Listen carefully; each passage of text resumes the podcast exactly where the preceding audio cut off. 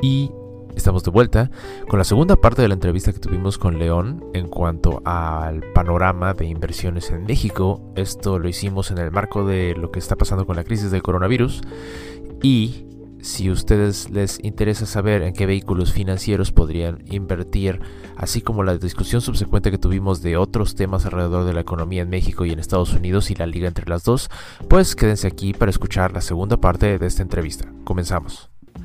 Pero, por ejemplo, ahí mi pregunta es, en México, si las tasas de interés bajan, ¿la gente está moviendo su dinero de, cuentas de, alto rendimiento que a lo mejor tenía el dinero parado en el banco y eso estimula que la gente se vaya a otras inversiones o qué instrumentos tomarías para tomar ventaja de, esta de este bajo interés? A ver, voy, a, voy a irme desde muy atrás y para tratar de ejemplificar o tratar de ejemplificar de mejor manera eh, cómo está, mm, cómo es el inversionista en México. Y voy a, voy a dividirlo en dos grupos, ¿no? Inversión, pues es todo, partamos desde inversión. Inversión, tú, tú haces una inversión de dinero y esperas un rendimiento, ¿no? Es que ese dinero se multiplique y genere un valor y, ese valor sea acorde a tus expectativas, ¿no? En México existen dos tipos, ¿no? El, el, el, inversor por, llamémosle por necesidad y el inversor que es planeador, ¿no? Y dentro de, y me voy a los más sencillos, ¿no? El que planea, ¿no? El que planea es aquel que tiene una lana extra, que no es la gran mayoría en este país. Podríamos decir que cerca del 8% está en esa situación, ¿no? De que te sobra un poco de dinero o te sobra algo de dinero adicional a tu sueldo para poder eh, invertirlo en algún lado, ¿no? Ahorrarlo, hablemos ahorita de ahorro, ¿no? Eh, y está el otro que de plano vive al día, ¿no? Eh, hay gente que no tienen forma de, invertir, ¿no? Que son los que te digo que por necesidad se vuelven inversores de alguna manera, ¿no? En el caso de los que planean, pues están los que les sobra una lana y los que de plano se dedican a eso, ¿no? Que son pocos, pero sí los hay. Eh, que es gente que se dedica, principalmente es el tema de la, los mercados, ¿no? Puro, es puro mercado, deuda aquí, deuda allá.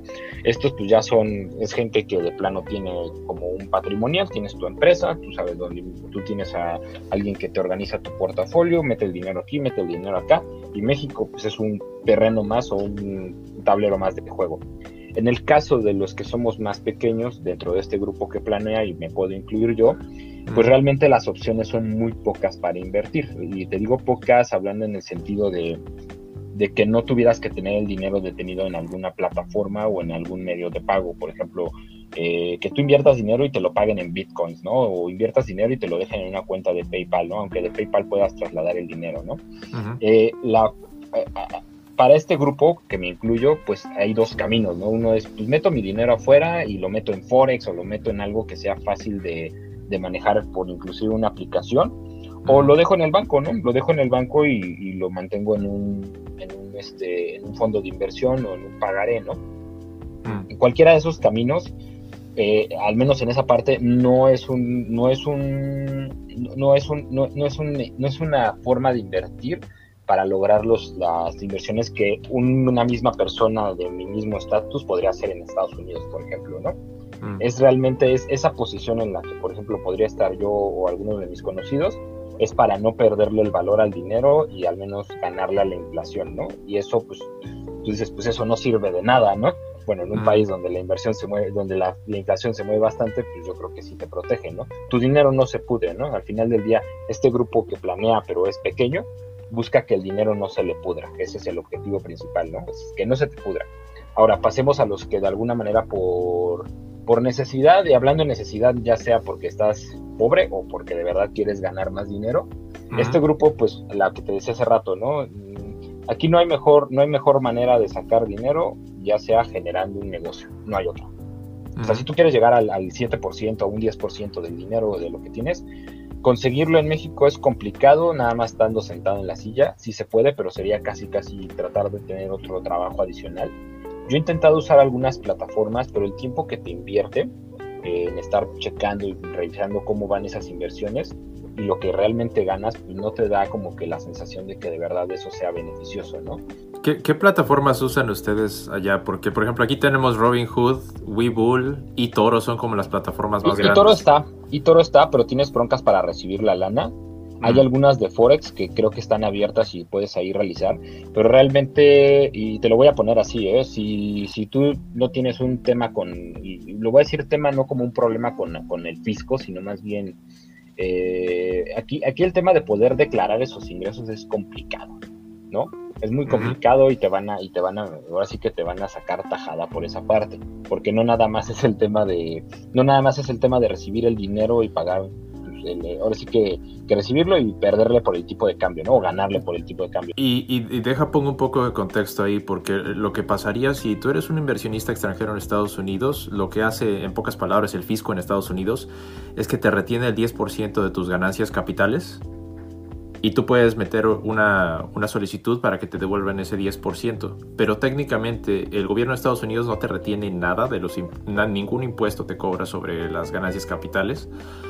Y en cuanto saques tu dinero o vendas tus acciones, pues es cuando te va a hacer ese cálculo. Pero asumiendo que un inversionista mexicano invierte, por ejemplo, en eToro, decide vender sus acciones, recibe ese 10% del gobierno gringo que le retuvieron, ¿cuál es el siguiente paso para declararlo en México? ¿O qué tan complicado es o qué tanto te van a quitar? Mira, lo que yo he visto o lo que me ha pasado a mí y con inversiones locales que no sean, por ejemplo, en eToro, que es de las que más se promocionan por acá, que no tiene tanto punch, pero una de las que se promocionan. Eh, en el caso de, por ejemplo, las inversiones que yo manejo, te quitan el, te quitan el IVA, el impuesto al valor agregado, sobre el interés que generes.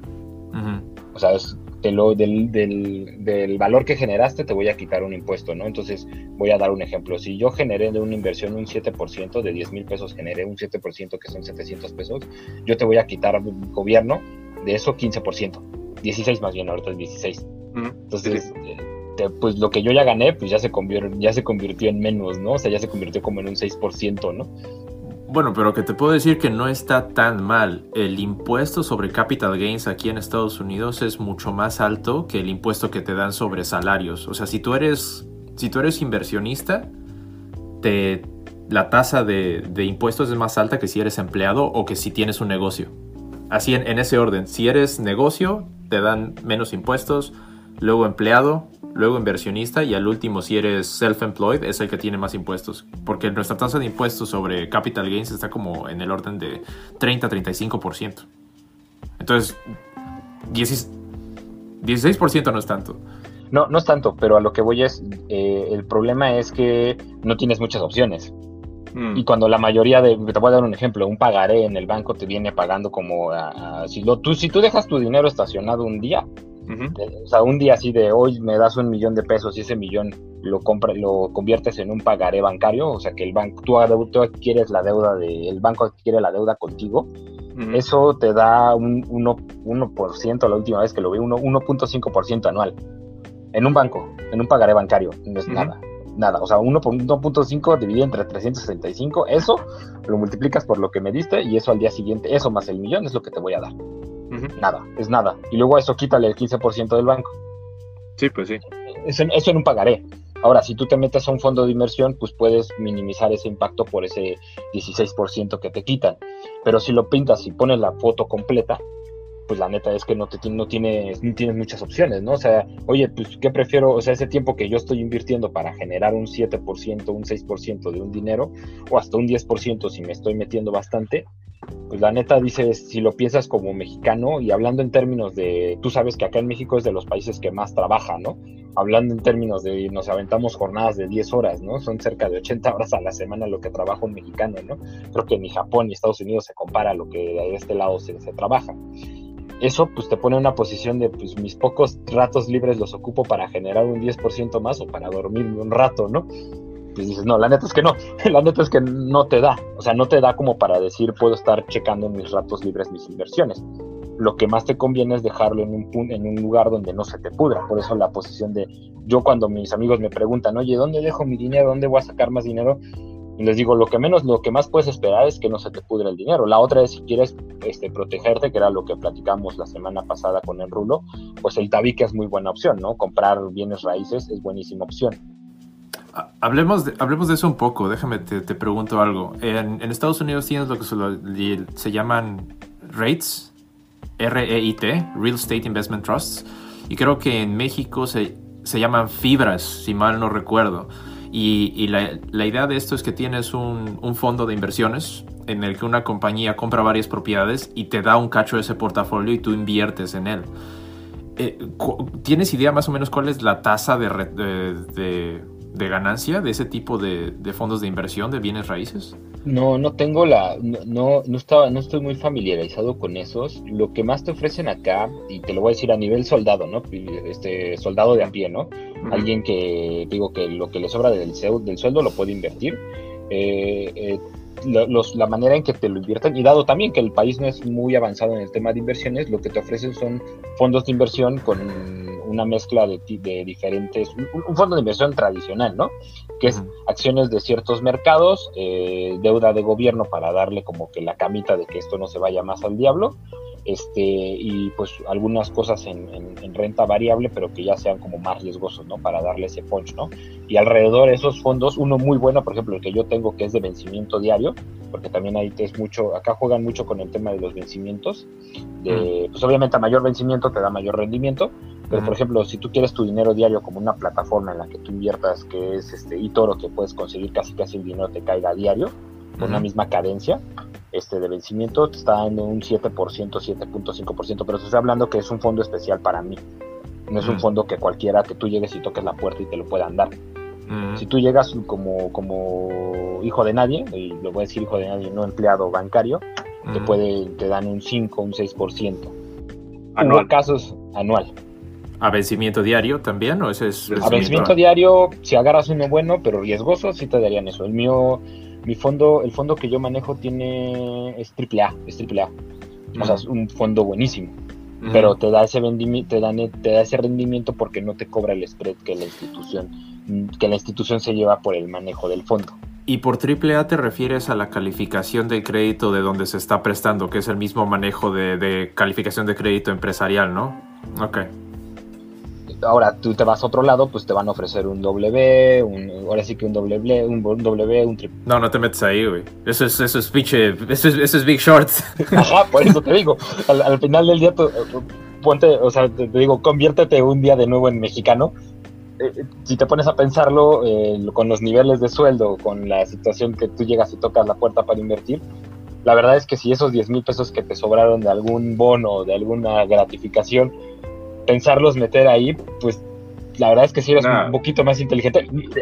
De, donde sea que sea yo, yo no voy a meter un bono que donde yo vea que está, está invertido en empresas W, a menos que sean como lo que le llaman ahora en Estados Unidos los ángeles caídos, ¿no? Que eran empresas que estaban en, en nivel de crédito AAA, pero con el coronavirus tenían mucha deuda y bajaron a W. Quizás lo pensaría, pero si eres una empresa que tienes un histórico de ser un W, o incluso un C, o una B, aunque sea. Si eres una B de calificación crediticia, me lo pensaría. Por eso te digo, ahora ponte tú, tras tus 10 mil pesos, que hablábamos el ejemplo hace rato, traes tus 10 mil pesos en la mano y dices, oye, quiero, este, quiero que esos 10 mil sean 11 mil en el año que viene.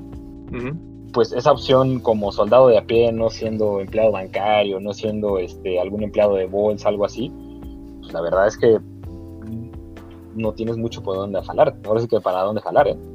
O sea, digamos como para como, como para cerrar la conversación o cerrar el ciclo. Imagínate que yo llego y te digo, tengo 10 mil pesos estoy, y estoy en México, quiero invertirlo. ¿Qué, ¿qué instrumento bancario tomarías o instrumentos y qué herramientas? Porque puedes irte con el banco, puedes ir con, una aplicación. Escuché mucho de una aplicación que se llama Cubo Financiero, no tengo ni idea de qué es, no sé si la hayas escuchado. No, no la he escuchado. Pero ahí el tema sería, si yo llego con 10 mil pesos, ¿cómo recomendarías tú que, se invirtiera ese dinero?